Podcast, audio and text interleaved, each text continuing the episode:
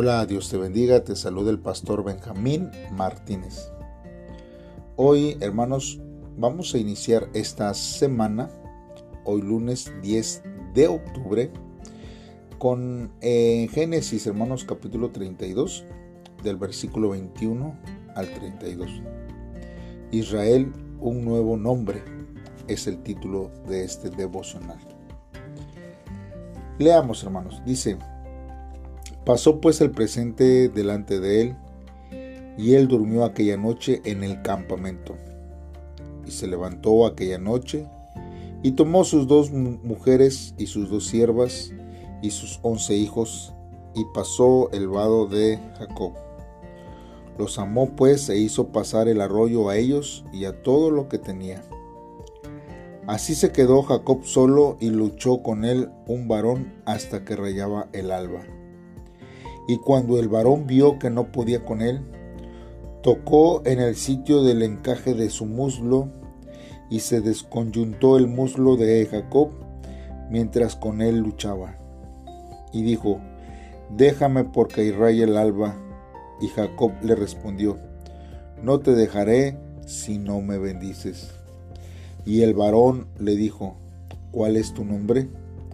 Y él respondió, Jacob. Y el varón le dijo, no se dirá más tu nombre Jacob, sino Israel, porque has luchado con Dios y con los hombres y has vencido. Entonces Jacob le preguntó y dijo, Declárame ahora tu nombre. Y el varón respondió, ¿por qué me preguntas por mi nombre? Y lo bendijo allí. Y llamó Jacob el nombre de aquel lugar Peniel, porque dijo, vi a Dios cara a cara, y fue librada mi alma. Y cuando había pasado Peniel, le salió el sol y cojeaba de su cadera. Por eso no comen los hijos de Israel hasta hoy en día del tendón que se contrajo el cual está en el encaje del muslo, porque tocó a Jacob ese sitio de su muslo en el tendón que se contrajo. Muy bien hermanos, vamos a estar meditando en estos versos de la Biblia y Dios hable en nuestros corazones en esta hora. Nosotros vemos, hermanos, aquí en este verso que Jacob lucha. Él, nosotros podemos ver que Jacob ha luchado desde el vientre de su madre. Es ahí donde nosotros vemos que eh, él comienza a, tener, ¿verdad? Algún tipo de, situación eh, y es ahí, hermanos, cuando vemos cómo él, aunque la Biblia dice que Jacob era un joven quieto, que prefería estar en casa, que prefería estar eh, con, con, su madre, hermanos, él de una forma u otra expresaba ese tipo de, de, de sí, aun cuando nacen, la Biblia nos dice que él estaba agarrado, ¿verdad? De el tobillo como nosotros conocemos ahora, anclado ahí de Esaú. Eh, siempre eh, se le ha visto y, y recordado y la Biblia lo ha registrado así como alguien que que lucha, que se está haciendo algo por alcanzar siempre algún objetivo. Él luchó para también robarle la primogenitura, aunque no fue una lucha físicamente, sino fue más estratégico. Pero la vida de Job siempre nosotros la, la podemos ver de esa forma. Nosotros vemos que aún así la vida de Jacob, hermanos, cambia de manera radical en el río de Jaboc. Y después, hermanos, de enviar presentes a Esaú, su hermano, Jacob, hermanos, duerme al aire libre. En la noche, Jacob levanta a su familia y los hace cruzar al vado de Jaboc. Cuando se queda solo, se acerca a él un varón. Y la lucha, hermanos, que tuvo con él durante toda la noche puede significar que oró con todas sus fuerzas por el problema que pronto tendría que afrontar. La lucha, hermanos, no había terminado y el varón tocó a Jacob en el lugar del encaje de su muslo. Y Jacob, hermanos, con su muslo descoyuntado cojea. Jacob reconoce al fin su incompetencia y deja de hacer cosas por su propia cuenta para depender enteramente de Dios. Nuestras vidas, hermanos, siempre pueden depender de nuestras propias fuerzas y luchamos con, eh, con nuestras fuerzas, con nuestras armas, eh, sin, sin, simbólicas, ¿no? Lo que nosotros tenemos hasta que se acaba. Todo aquello, hermanos, que nosotros podemos utilizar para alcanzar los objetivos o el propósito que nosotros queremos hacer. Mas, sin embargo, hermanos, eh, Dios, hermanos, es el que obra de una forma especial.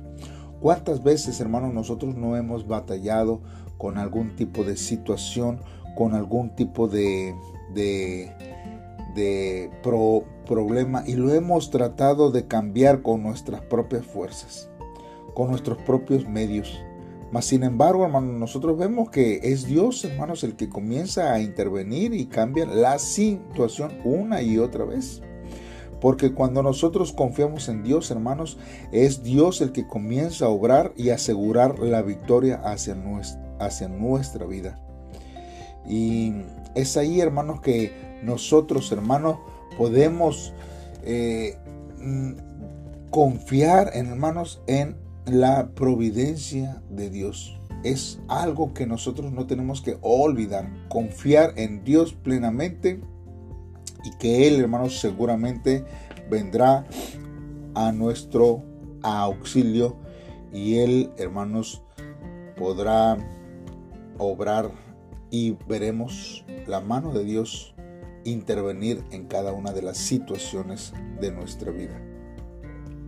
Nosotros vemos cómo Jacob cambia y va cambiando su forma de pensar, su forma de actuar, su forma de hacer las cosas. Y eso es algo bueno, porque hay, hay, hay veces, hermanos, que nosotros necesitamos experimentar ciertas cosas para cambiar. Hay ciertas cosas que necesitamos cambiar. Hay ciertas cosas que nuestra vida necesita cambiar. Pero solamente, hermanos, con la presencia de Dios nosotros podemos ver esas cosas. Y es ahí donde Dios nos guía. Aquel que ha tenido un encuentro personal con Dios, hermanos, es hay una seguridad completa de que la perspectiva y la manera de pensar va a cambiar. Ya no tenemos que reaccionar de la misma forma. Antes quizás reaccionábamos agresivamente hacia una situación. Antes quizás nosotros reaccionábamos ventajosamente sobre alguien. Eh, más ahora, hermanos, el que ha tenido un encuentro personal con Dios, eh, tiene que haber un cambio especial sobre su vida. Y es ahí, hermanos, donde nosotros vemos que Jacob ya es un nuevo hombre. Pero no solamente un nuevo hombre, sino que aún su propio nombre es cambiado. Dios cambia, hermanos, radicalmente la vida de Jacob. Porque ahora nosotros vemos a un Jacob que entiende eh, que necesita obedecer a Dios, necesita reconciliarse con su hermano Esaú.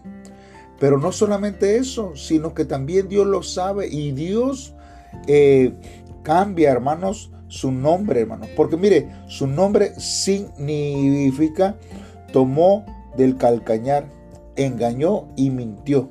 Ese es el significado de su nombre. Y esto, hermanos, lleva una connotación negativa. O sea, es algo que, que nadie quisiera tener.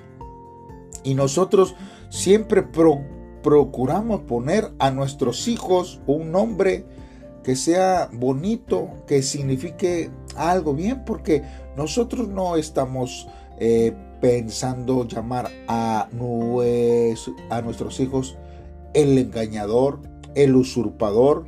Eh, no, hermanos, siempre nosotros vemos ponerle nombres, la bendición de Dios, la gracia de Dios. Digo, no que le pongamos así, pero el significado de los nombres tratamos de que sean siempre de bendición. Mas sin embargo, Jacob tenía un nombre negativo. Hermanos, sin embargo, Dios le da un nuevo nombre, que es el de Israel, y le bendice. Israel significa ha luchado con Dios, pero también Dios gobierna, porque Dios no solo gobernará a Jacob, sino también a Israel. Por eso, hermanos, Jacob llama el nombre de aquel lugar donde luchó con Dios, o sea, Peniel. Porque Peniel sí significa vi a Dios cara a cara. Hermanos, necesitamos aquí destacar, hermanos, que hasta el día de hoy los israelitas no comen del tendón del muslo, solamente para recordar lo que le ha sucedido a Jacob en el río de Jaboc y no caer, hermanos, en la soberbia del corazón. Es impresionante, hermanos, cuando nosotros vemos cómo este suceso, hermanos, hasta el día de hoy es recordado con este hecho, hermanos. Porque Dios transforma todo. Dios comienza a ver las cosas diferentes que nosotros vemos. Él está dispuesto, hermanos, para poder cambiar nuestro sentido de la vida que nosotros vemos como lamentable, como ruina, como de decepción, para cambiarlo en victoria, en alegría, en gozo. Porque Él ha cambiado nuestro lamento en alegría, en gozo, en paz. Hermanos, porque cuando nosotros hemos tenido un encuentro personal real con Dios, que haya sido memorable, hermanos, es ahí, hermanos, que nosotros podemos recordarlo. Y, es, eso es bueno, hermanos. Y nosotros podemos ver un antes y un después desde ese tiempo para nuestra vida. Ya nadie nos puede decir algo negativo de Dios porque nosotros hemos conocido el lado positivo de Dios, su gracia y su misericordia hacia nuestra vida. Cuando nosotros, hermanos, experimentamos una desesperación, generalmente, hermanos, oramos como el Espíritu Santo lo desea, porque es imposible resistirlo y vivir la circunstancia sin presentarnos ante nuestro Dios. Oramos, hermanos, de esta forma porque el Espíritu Santo siembra en nosotros ese anhelo y permite que nosotros nos presentemos delante de, Dios. Pero nuestra oración suele ser equivocada al decir, eh, Dios, falta poco para el examen y mi hijo no estudia. Muéstrale las respuestas, aunque sea a través de un sueño. De lo contrario, no iré más a la iglesia. Oh, Señor, estoy por inaugurar un negocio. Dime cuál lugar elegir y qué debo vender. ¿Ropa o comida? Estos, hermanos, no son unas oraciones, hermanos, que nosotros debamos de hacer. Estas oraciones son equivocadas, porque el objetivo final de la oración, hermanos, es comprender quién es Dios cómo es su poder y qué nos está enseñando. Por eso el Espíritu Santo nos hace orar así. Padre, yo no puedo hacer nada. Ten compasión de mí. Este pecador se postra ante ti, Dios mío y Señor mío. Y aunque para el mundo, hermanos, seamos perfectos, ante Dios no somos más que personas vulnerables e indefensas. ¿Acaso, hermanos, no está formando un mercado bursátil del cielo? Presentándose solo con peticiones y problemas económicos e ignorando el verdadero interés en nuestro Dios. Sin embargo, hermanos, Él transforma nuestra oración haciendo que sea un profundo clamor, mirando la riqueza, la gloria y el poder de Dios, incluso, hermanos, en medio de la aflicción. Porque muchas veces, hermanos, solamente nos acercamos a Él para pedir, para pedir, para pedir. Pero no nos acercamos a Él solamente para adorar, para adorar, para adorar. Nuestra oración tiene que tener un reconocimiento de quién es Dios, de qué es Dios para nuestra vida, para tu vida, qué es lo que Dios ha hecho, cuál es la fortaleza hacia tu vida que Dios ha hecho darle gracias a Dios por todas las cosas buenas que nos da, sería una excelente forma de poder vivir cada día y agradecer a Dios por todo lo que da. Pero pareciera, hermanos, que nosotros nos acercamos a Dios solamente para pedir y que el Señor tenga una lista, un archivo de todas nuestras peticiones pero también, hermanos, tenemos que acercarnos a Él para adorar, para reconocer. Porque Él ha cambiado, hermanos, nuestra tristeza en gozo. Tiene un significado ahora en nuestra vida. Ya no es como antes, ahora es diferente. Oremos a Dios en este día. Padre, en esta hora me acerco a ti. Dios, creador, omnipotente, poderoso. Nada, Señor, ni nadie se compara a ti. Tú eres el verdadero y único. Perdóname, Señor, por haber creído capaz de lidiar con mis propios problemas y con mis propias fuerzas. Mas, sin embargo, me he dado cuenta que es desgastante y en muchas ocasiones he fracasado por no confiar, Señor, en las promesas que tú has puesto hacia mi vida. Nada se compara, Señor, con la bendición que viene de ti. Dame la perseverancia de, Jacob para clamarte sin cesar. Transforma mi corazón y gobierna, Señor, todas las áreas de nuestras vidas, para que otros, Señor, al vernos, puedan reconocer tu rostro puedan ver, Señor, que tú eres el único que puede también sustentar sus vidas. Dios, en tus manos estamos y ayúdanos para que nuestra vida pueda dar el fruto, Dios, que tú esperas en cada tiempo. Gracias, Señor. En el nombre de Cristo Jesús te lo pedimos. Amén. Dios te bendiga, hermano, y que la paz de Dios esté contigo. Recuerda que este devocional es auspiciado por la Iglesia Faro de Salvación.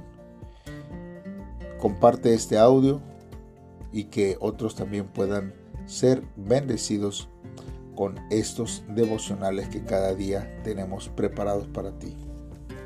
Un saludo y abrazo te mando a donde quiera que estés. Bendiciones.